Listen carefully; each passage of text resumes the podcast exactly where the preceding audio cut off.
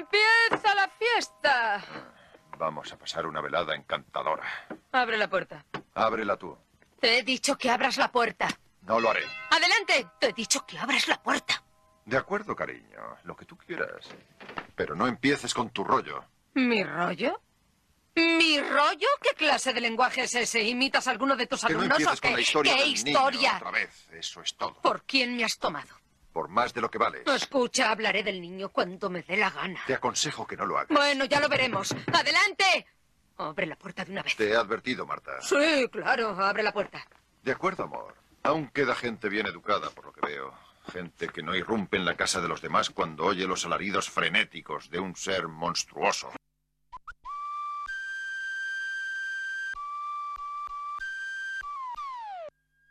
Cultura.eus con Galder Pérez.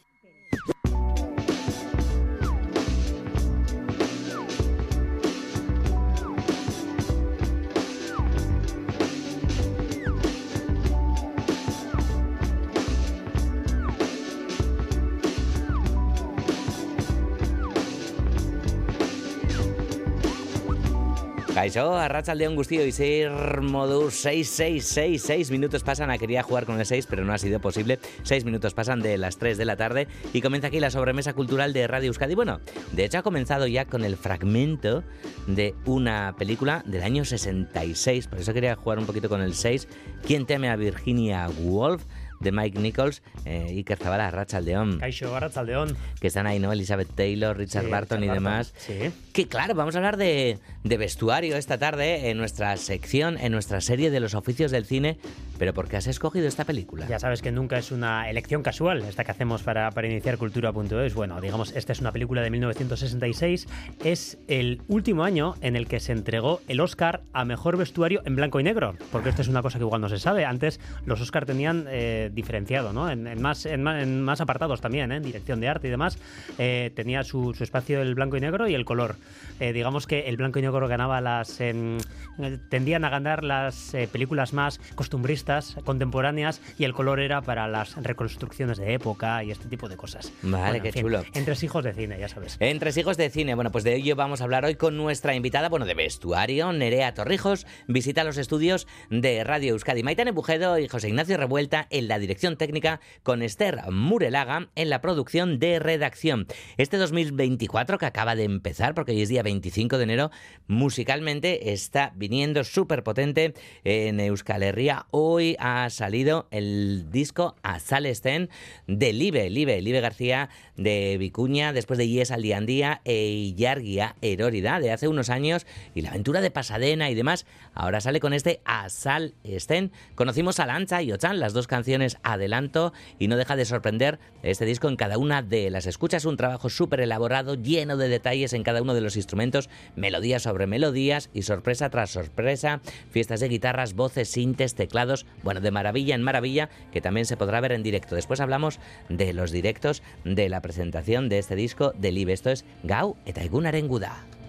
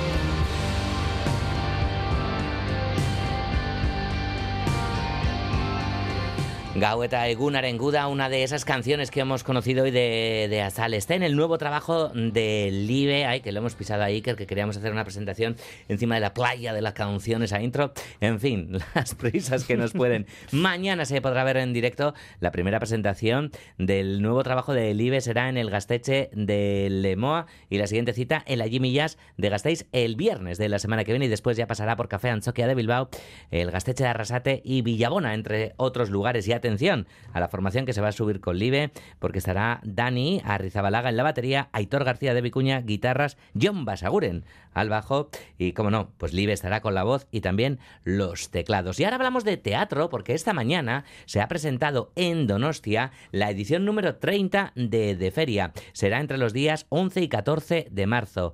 Feria de Artes Escénicas, escaparate para programadores y profesionales del sector, que va a presentar 25 espectáculos de teatro, danza y circo, entre otras muchas disciplinas. Utopía es el lema de este año. Mailu Odriozola ha estado en la presentación, que a esta sobremesa llega a ritmo de mambo italiano.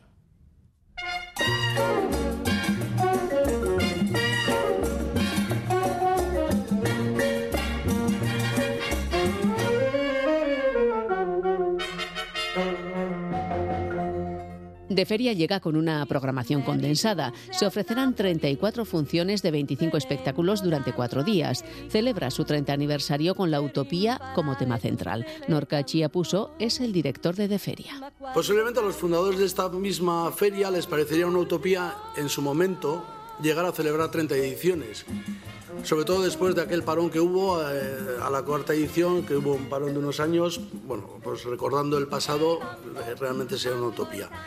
Italia es el país invitado. Las conversaciones de la organización con el Instituto Italiano de Cultura han dado su fruto y tres compañías italianas forman parte de la programación con danza, teatro y circo.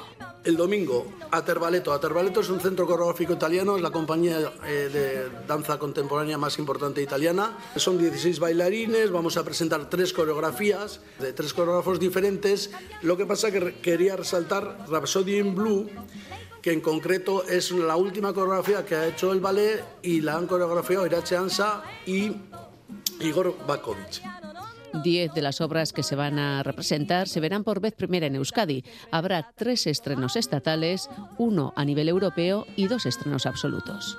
Pérez Disla, Jaume Pérez y Juli Disla son valencianos, van a presentar un espectáculo Vernos sobre la amistad.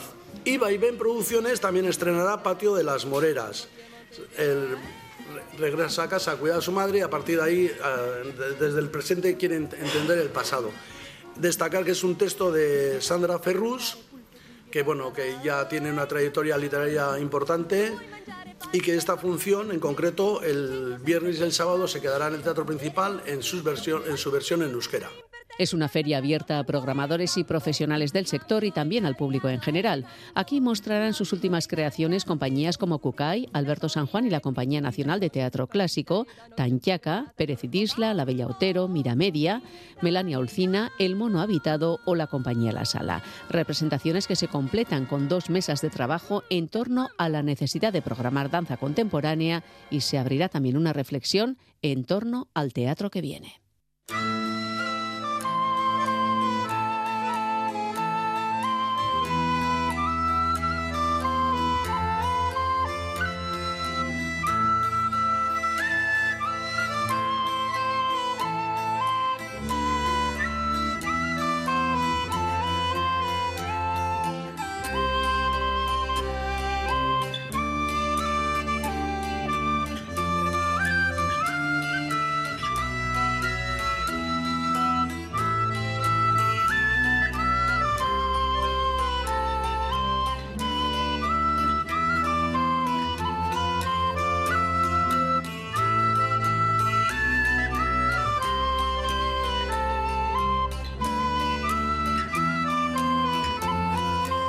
Seguimos en Gasteiz, en el espacio ZAS, que acoge desde hoy una exposición colectiva en la que participan 10 artistas. Bajo el título de Memoria Obrera, en la muestra se aborda el mundo del trabajo y sobre todo el hecho obrero. De esta manera, cada artista o cada pareja de artistas ofrece un punto de vista sobre el trabajo, como pueden ser los cuidados, las reivindicaciones o la evolución de las fábricas. Nos lo cuenta Oyer Narvaiza.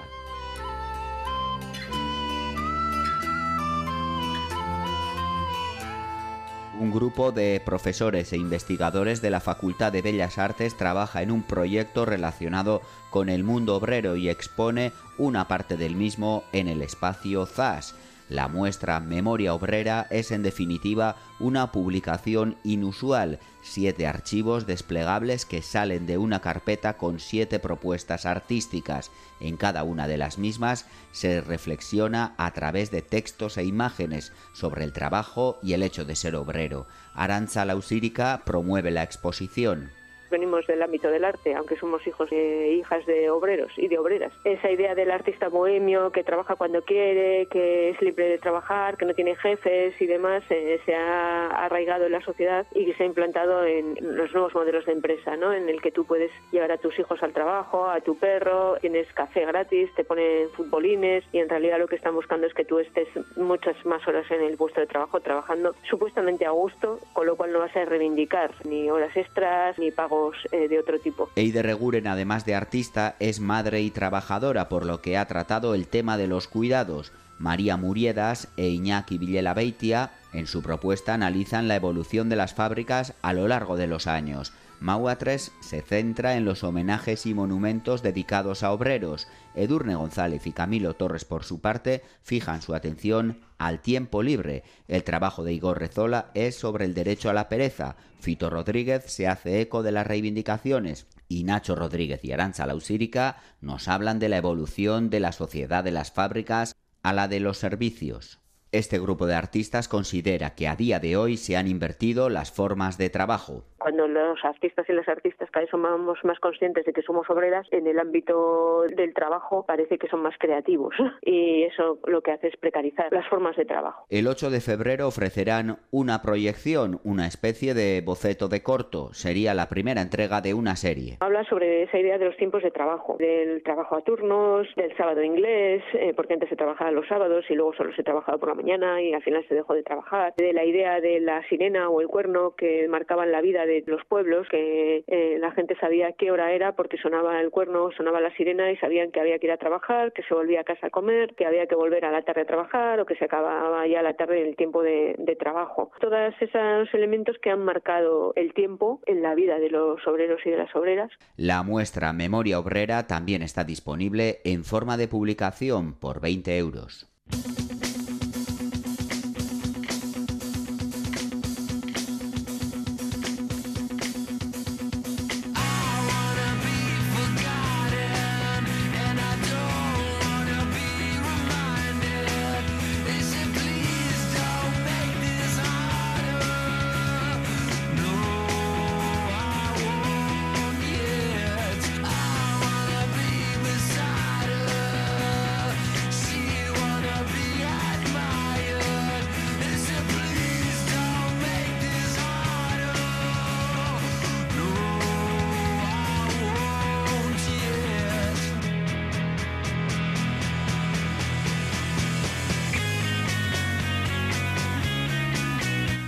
En nuestro recorrido por los oficios del cine, hoy nos vamos a parar pues, eh, por un campo que está hibridado con otro ámbito creativo, el de, el de la moda, y nos vamos a detener en ese oficio encargado del vestuario, figurinistas. Un trabajo marcadamente físico dentro del cine y que compone pues, un aspecto determinante en una película, Iker. Sí, porque de estos profesionales eh, no depende solo el aspecto puramente estético que vemos en pantalla, también la propia credibilidad de aquello que nos es narrado. El vestuario, lejos de ser un campo accesorio, puede ser el compás con el que dibujar el círculo con el que el espectador entra en la historia.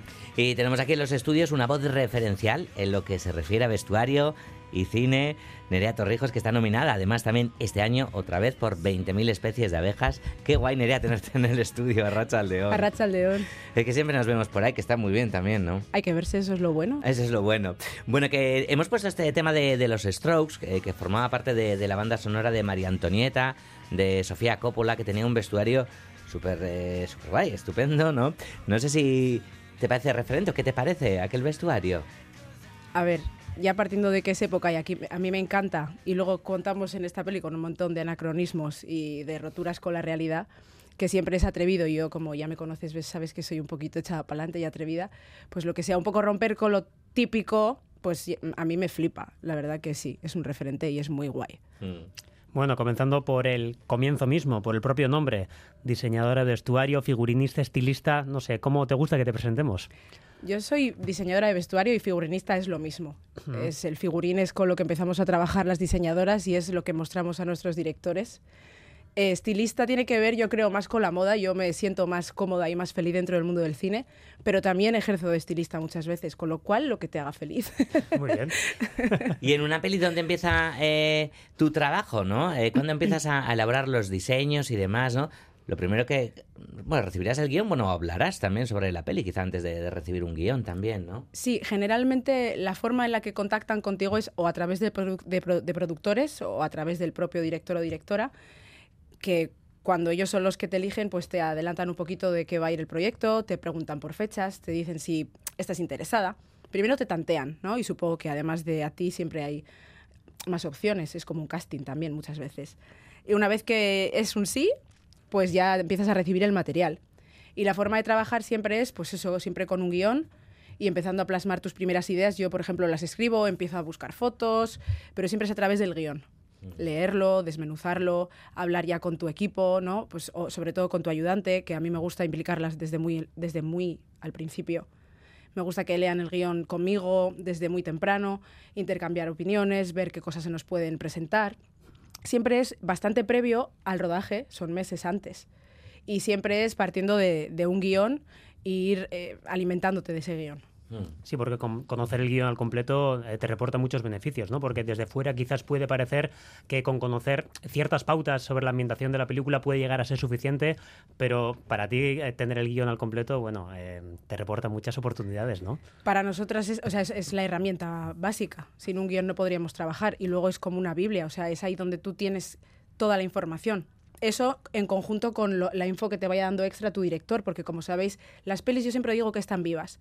Una peli es orgánica y el guion forma parte de ese, organismo. Entonces, el, el, guion que tú lees ahora va cambiando, siempre cambia. Y ese guion puede cambiar hasta el último día de rodaje. Y aún así, aún habiendo trabajado sobre esos cambios, en la postproducción ese, ese proyecto puede seguir cambiando. O sea, que el guion es lo primordial, pero teniendo en cuenta siempre que se nos van a presentar cambios y no ciñéndote solo a lo que tienes ahí, ¿no?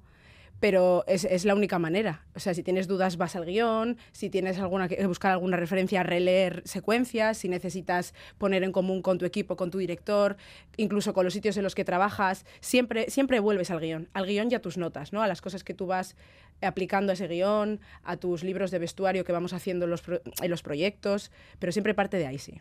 Mm. Nerea, eh, ¿cuánto puede cambiar eh, el vestuario eh, una película, no?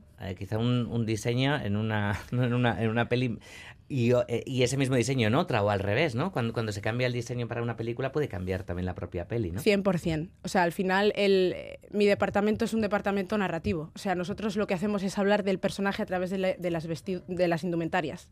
Entonces, em, puede cambiar 100%. Eh, hay una cosa que me gusta compartir siempre que tengo esta oportunidad y es que para mí es muy fácil de demostrar cuánto de importante es nuestro departamento. Si tú ves a Indiana Jones, ¿por qué le reconoces? Por la chaqueta y por el gorro. Y bueno, y por el látigo. Si tú ves Men in Black, ¿por qué le reconoces a Will Smith? Por un traje negro y una gafa. O sea, y así, si tú ves a Santa Claus, le reconoces por las ropas. Si tú ves, bueno, a Jack Skellington, no sé, es cualquier icónico, cualquier Napoleón ahora con Joaquin Phoenix, yo que sé, mm. cualquier personaje icónico, si fuese una sombra, una viñeta, tú le reconocerías por el vestuario. Ya. Claro. Esa es la importancia que tiene. Ya, ya, Juli, esto cómo vives el carnaval ahora que estás hablando de esto, porque de repente, ahora que bueno, el carnaval que va a coincidir, por cierto, con los Goya, que es el mismo fin de. Pues yo también me disfrazo para ir a los Goya, así que bien. ¿Qué hace disfraz? Será ese, ¿no? Voy a ir diva. Bueno, en tu trayectoria hay algunos de los hitos más celebrados ¿no? de estos últimos años de- del cine vasco. Encontramos Hermentari, Vitoria 3 de marzo, Aquelarre, La Cima, Irati, este último 20.000 especies de abejas. Eh, todas películas muy distintas, ambientaciones muy diversas entre sí y, y esto requiere bueno, una versatilidad bastante importante, ¿no? Sí. Yo eh, también pienso que todas estas pelis tan guays tienen un, un componente de, aparte de mi trabajo y el trabajo de mi equipo, el esfuerzo que le ponemos y la pasión, porque es así. Yo amo mi trabajo y mis chicas también. Las vasconas nos llamamos, ya lo sabéis. Em, eh, hay un componente un poco de tener esa suerte de que te lleguen proyectos tan bonitos y que encima luego tengas la suerte de, aparte de trabajar en ellos, que lo peten. Claro. No todos los días te llega una peli como Irati o no todos los días te llega una peli como Las abejas. Y esos son regalos que si tú no sabes ver y aprovecharlos, también yo creo que pierdes un poco, ¿no? Entonces, en nuestro caso, aparte de que efectivamente amamos lo que estamos haciendo y tenemos la suerte de que nos están llegando cosas muy interesantes, eh, sí que yo considero, yo me considero una persona muy creativa.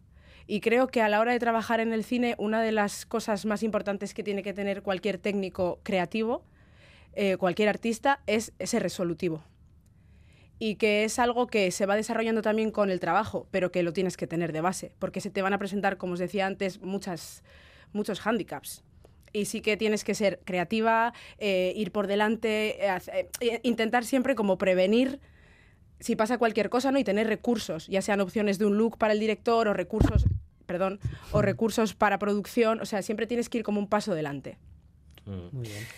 Am, vamos a recuperar algunas preguntas que dejaron para ti, ¿vale? En, en nuestra anterior eh, entrega, nuestras anteriores invitadas, que eran eh, como script, estuvo Anne Muñoz y estuvo la ayudante de, de dirección, eh, Sara Mazquiarán. Bueno, trabajas mucho además con, bueno, Sí. con todo el equipo Sí, y demás, sí. pero bueno, las conoces además, ¿no? sí, Te las quiero mucho. Vale. Sara es muy amiga, la quiero mucho. Ellas no sabían que era para ti la pregunta. Después tú me lanzas una pregunta a alguien que solo sabrá su oficio. Bueno, a ver, a ver qué te dijeron ellas. Y pues si es época y tal es un marronazo, bueno, pues eh, la pregunta ahí sería qué referencias utilizan.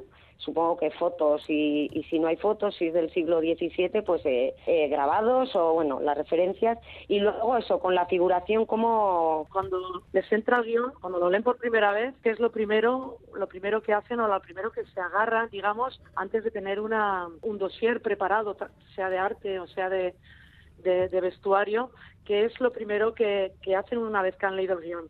Ahí está, bueno, por un lado la pregunta de, de Anne, ¿no? Eh, la de tomar referentes y demás, fotos viejas, no sé cuáles son tus habituales de trabajo. Eh, bueno, las referencias en cada película son diferentes porque cada película es distinta, es un mundo, es, es una nueva empresa, por decirlo así. Y aunque a veces coincidan en época que yo discrepo de que sea un marrón, yo amo hacer época.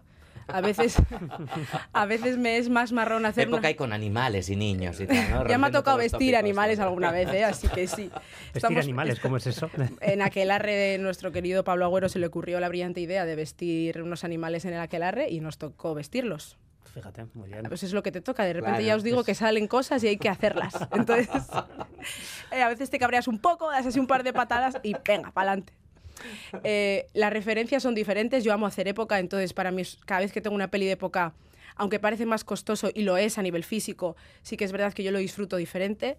Eh, y no es lo mismo pues, eh, hacer una peli, como decía antes, como Irati, que es del siglo VIII, por ejemplo, que casi no hay referencias eh, y las pocas que había desaparecieron y bueno, tienes que buscar mucho más y ahondar pues en, en diferentes bibliotecas o en estos submundos mucho más universitarios y con especialistas más de la época que de repente el siglo XVII, que sí que es verdad que no tenemos fotos, pero tenemos grabados, como decía ella, y tenemos cuadros.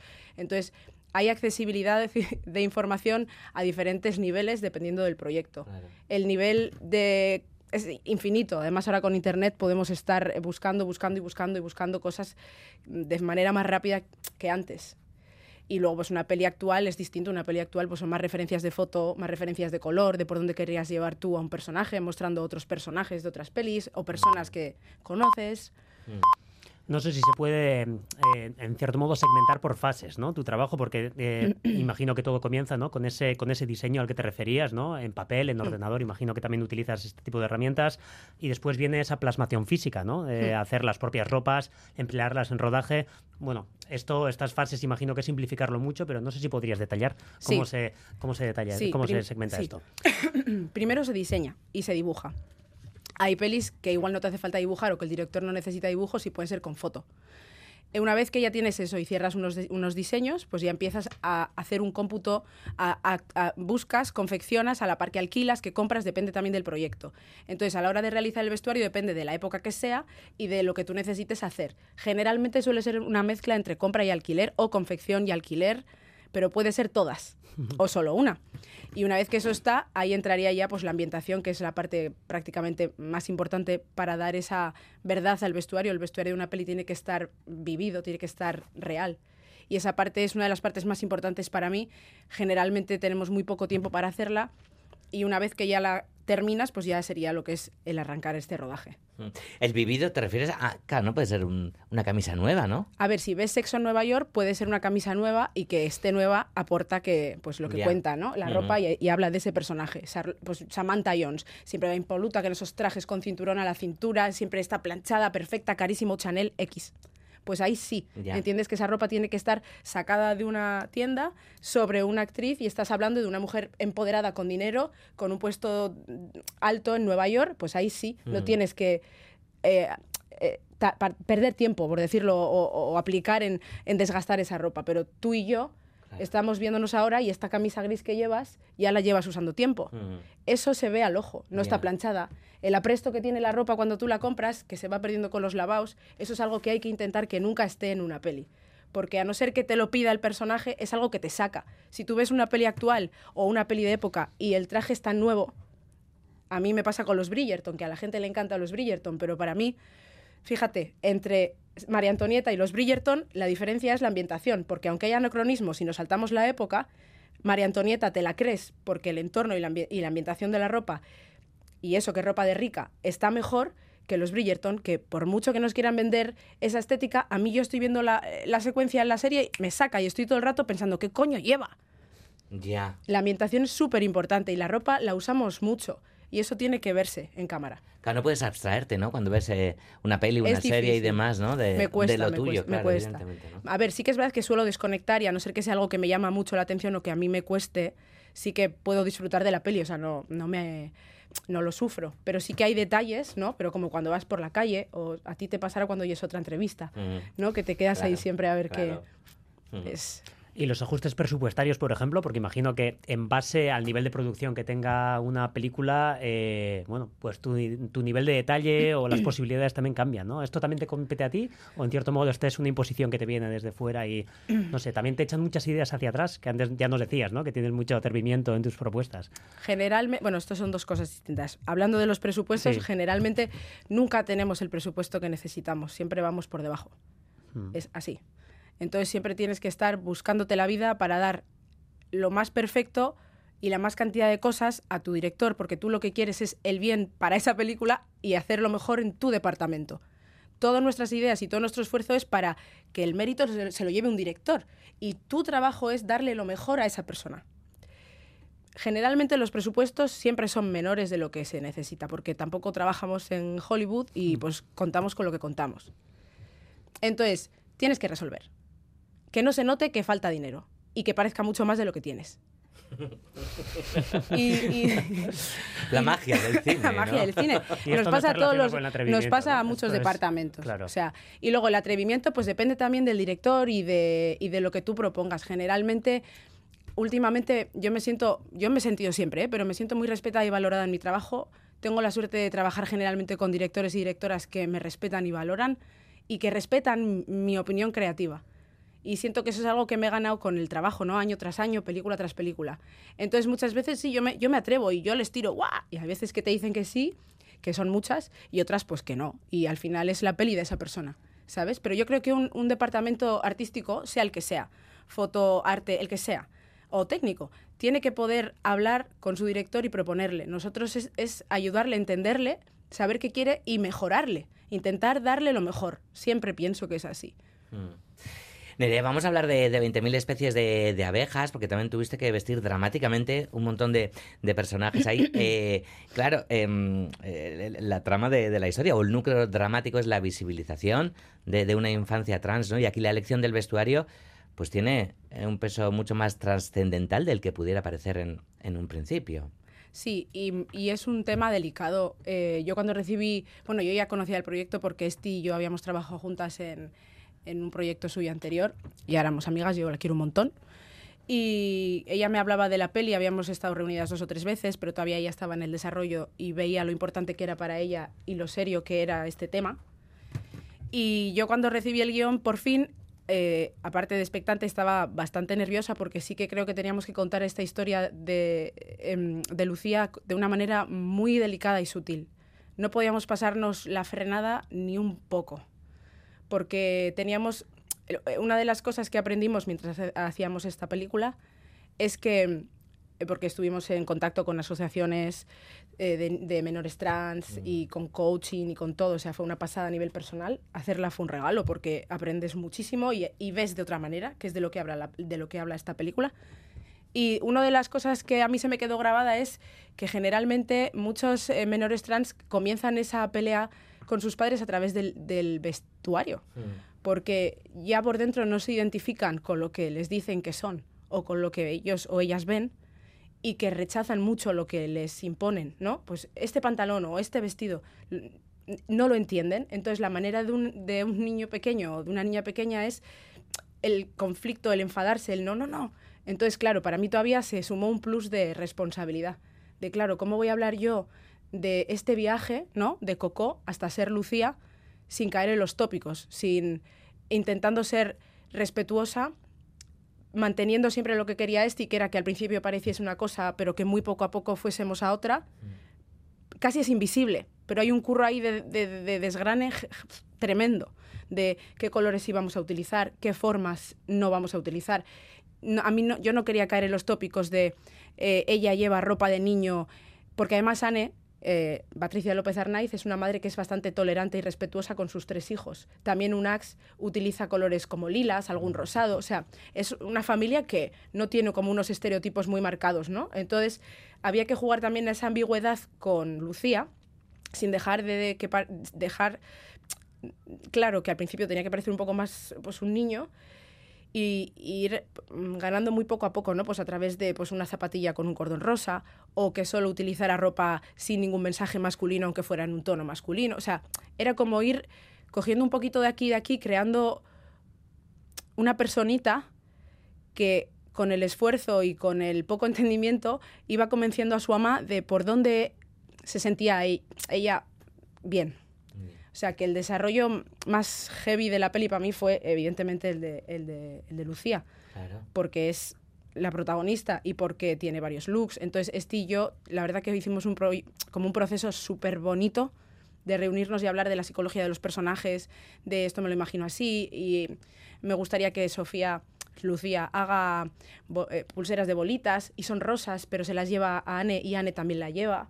Y son detalles que son de niña, pero pues ir como de una manera súper, casi invisible, contando a través de, del vestuario cómo ella iba avanzando. Y bueno, luego los dos grandes em, conflictos con, del personaje en esta peli son a través del vestuario, Claro, que es claro. lo de la cola de sirena, cuando ya recibe esa cola de sirena y que es un sueño, y luego con el- la secuencia del vestido en, en el bautizo de Claro. su primito. Sí, son los, muchos de los grandes símbolos de la película. ¿no? Eso dan es. También el bañador también tiene una. Eso es, una- eh, la secuencia del bañador con, con su amiguita, cuando Sí. hablan, esa- en esa secuencia era increíble. Yo ya cuando la leí, yo me emocionaba en casa, porque el texto de esta peli, el guion de esta peli es tan bonito, escrito, que también como que te ayuda ¿no? a, a entender.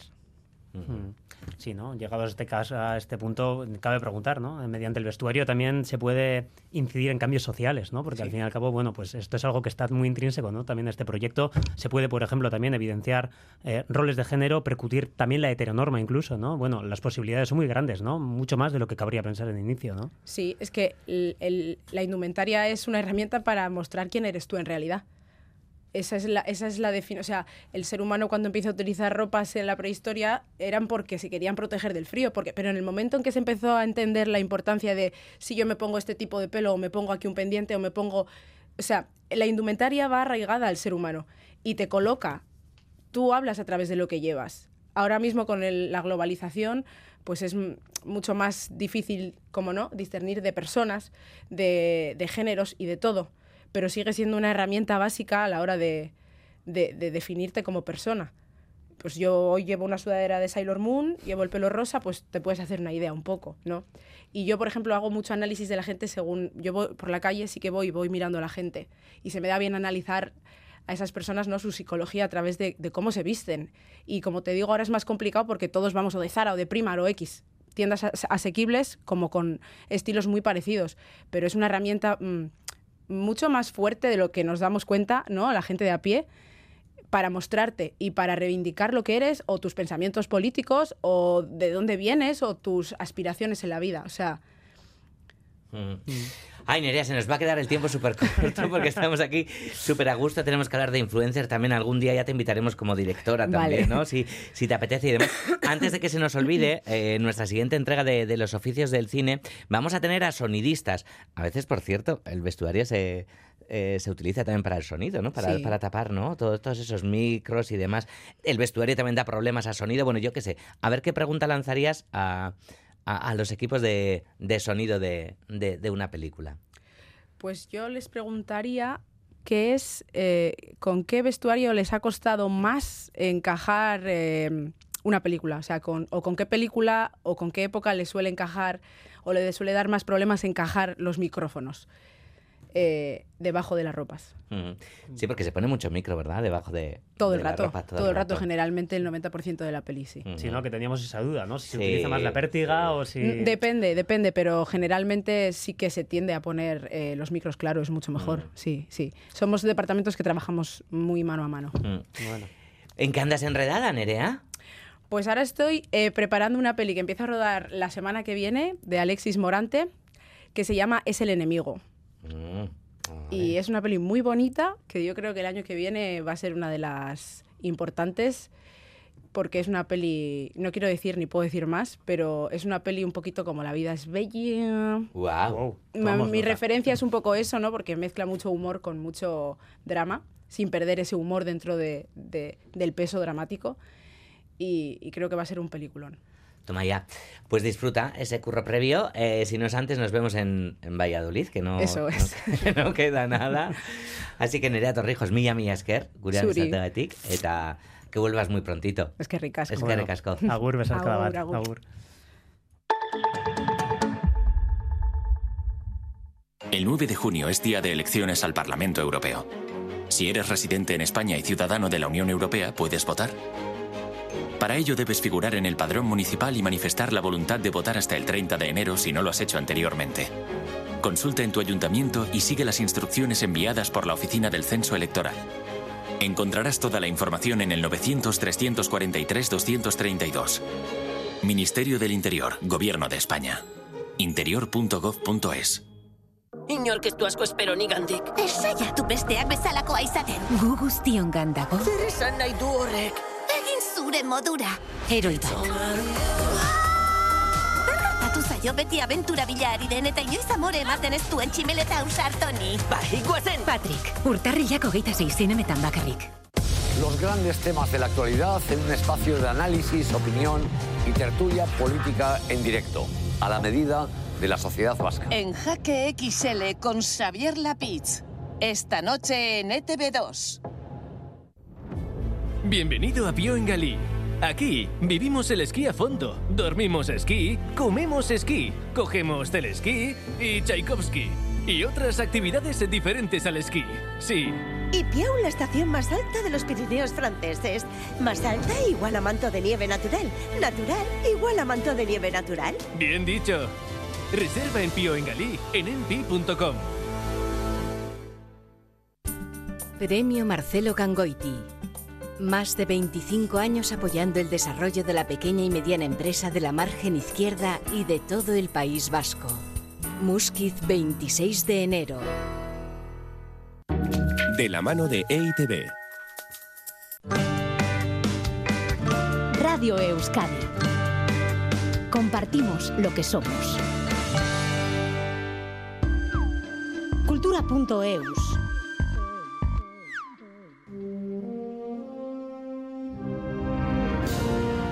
Ocho conciertos forman el nuevo ciclo de la Pamplonesa. En esta ocasión lleva por título Next Generation, dedicado a los jóvenes músicos que se han sumado a la banda en los últimos años. Luis Mari Remesar es miembro de la Pamplonesa.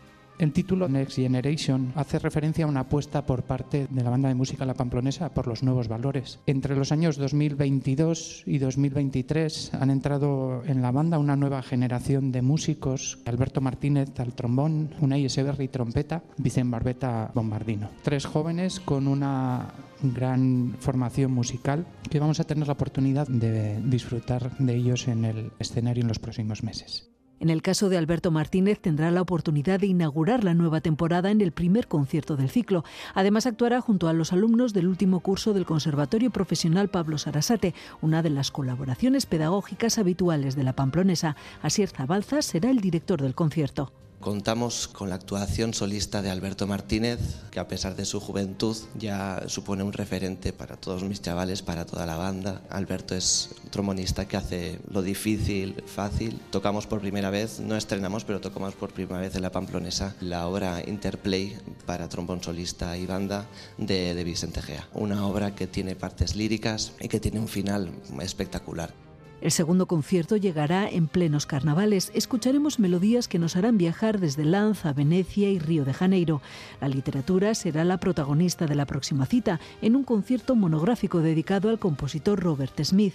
Y en el cuarto concierto el repertorio estará formado en su totalidad por obras de mujeres compositoras. Luis Orduña es una persona muy comprometida con la divulgación de la música que componen las mujeres compositoras. En esta ocasión nos propone un viaje por la historia contada a través de las obras de cinco compositoras, Sara Galeana, Vanessa Garde, María José Belenguer, Silvia San Miguel y Raquel Sánchez. Y bueno, desde la butaca pues podremos viajar desde la prehistoria hasta el siglo XX a través de las composiciones de estas cinco compositoras. La percusión también tendrá un lugar especial en el ciclo con la colaboración del polifacético artista y percusionista Chus Eguilaz. Un concierto en el que el ritmo es el principal protagonista y en el que Chus nos hará partícipes de este espectáculo a través de la fusión de la percusión, los cotidiófonos, como él le gusta denominar a esos aparatos que tenemos por casa eh, en nuestra vida habitual y que él los convierte en, en instrumentos de percusión, el claqué o la percusión corporal con la música para banda. El ciclo continúa hasta finales de mayo con actuaciones dedicadas al compositor italiano Torino Respighi, La luz y las danzas del mundo.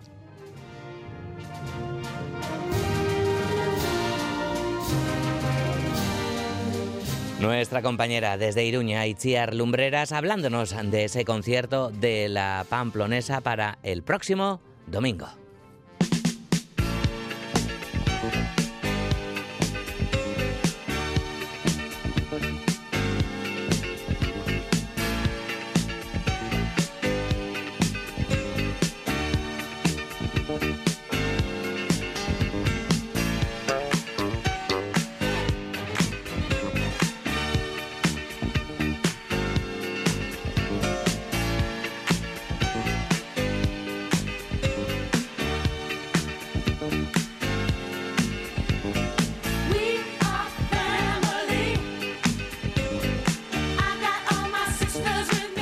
Qué sirve, una bicicleta estática en familia? Esta es una de las preguntas que intentan responder en la obra Seo Certán de Bilbaña, está aquí Certán, del colectivo Metro Cuadroca. Y hay más preguntas.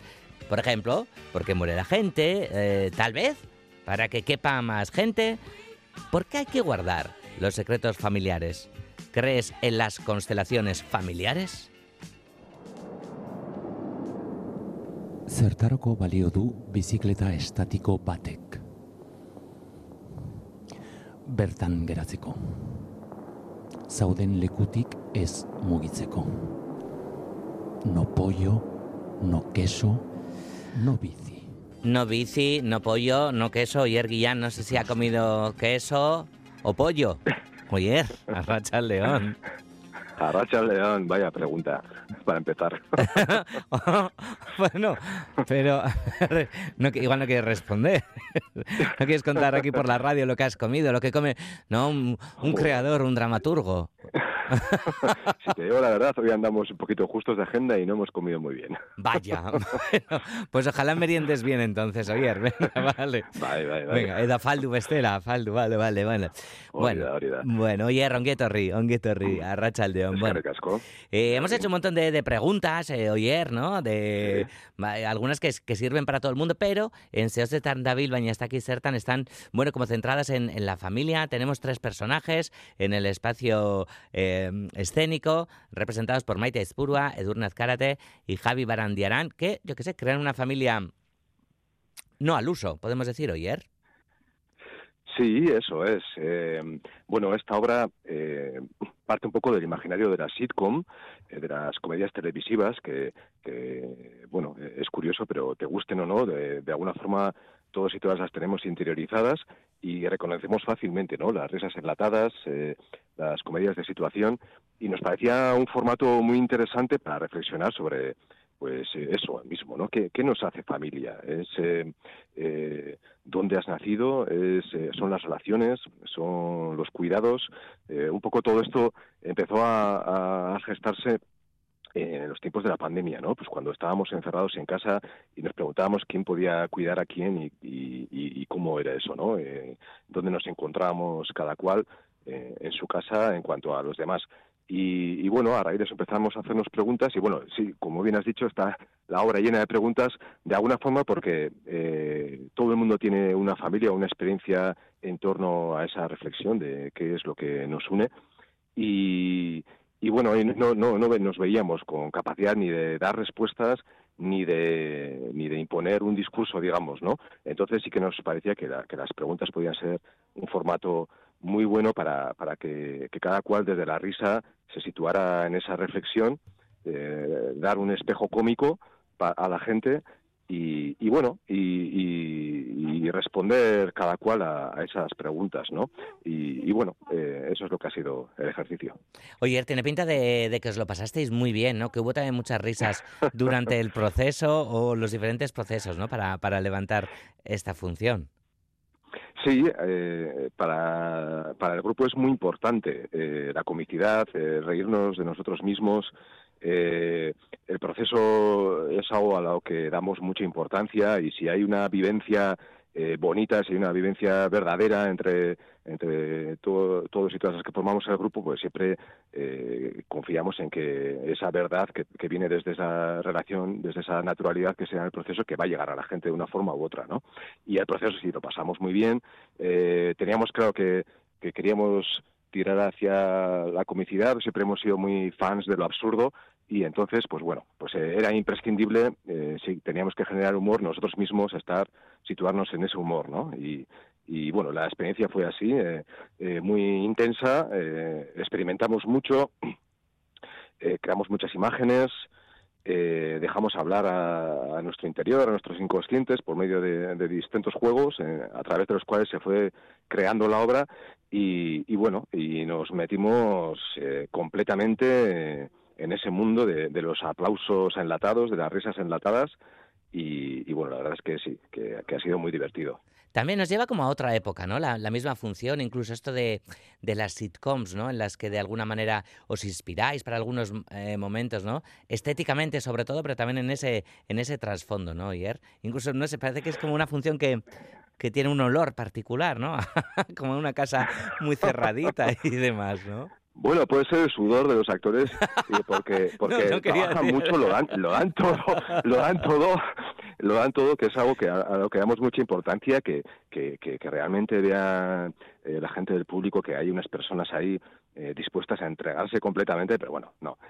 Aparte de eso, pues sí, hombre, es curioso porque lo de la sitcom viene de hace mucho, eh, es algo como que eh, no sé, eh, como he dicho antes, lo tenemos interiorizado, al mismo tiempo eh, es, tiene un punto kitsch también, pero se, siguen haciendo, se sigue eh, generando continuamente eh, ese formato, ¿no? Eh, esas historias en las que siempre hay una sala, un interior, muchas veces, un sitio fijo, hay una puerta, entra alguien, hay chistes, eh, hay chistes muchas veces que si le quitas las risas enlatadas no tienen mucha gracia, pero es curioso cómo tenemos interiorizado ya ese sistema, ¿no?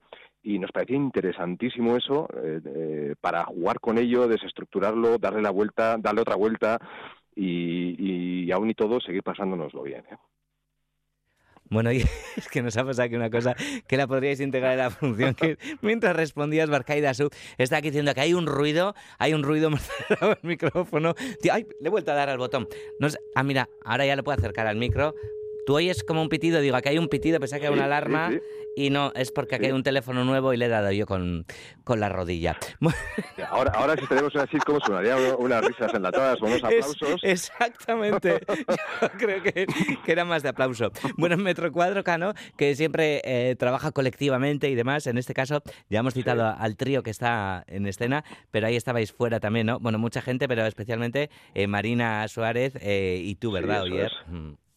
Sí, sí, siempre intentamos hacer la escritura, la- encontrar la dramaturgia en conjunto, en el taller, en el laboratorio, y en ese aspecto, pues cuantos más trabajemos eh, en eso, pues más enriquecedores para la obra, ¿no? Y hemos estado dos personas desde fuera, bueno, Marina tiene una capacidad impresionante para la plasticidad, para lo visual, para jugar con el espacio, yo vengo más de la escritura, en- y los actores mismos eh, pues, tienen una capacidad de, de escritura impresionante. O sea, los tres han escrito mucho. Eh, Yo que me dedico a escritura es eh, igual la obra que menos he escrito en mi vida, porque es que surgían tantas cosas que, te daban ganas de cogerlo todo, ¿no?